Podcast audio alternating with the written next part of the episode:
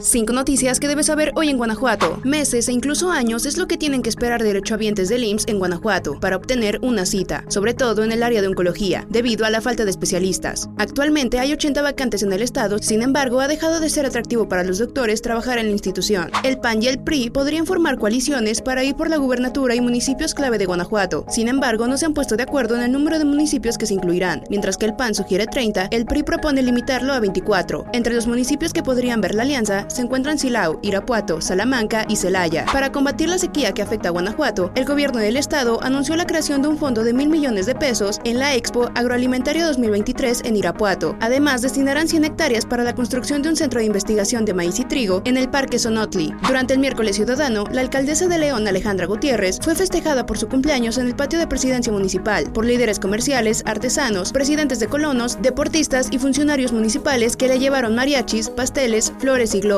Más de 60.000 tarjetas CIBE del transporte público de Celaya fueron desactivadas este miércoles tras varios meses de campaña de renovación, pues desde el 2015 no se había hecho. La campaña de renovación continuará hasta agotar las 7.700 restantes, ya que a partir de este año la renovación será anual.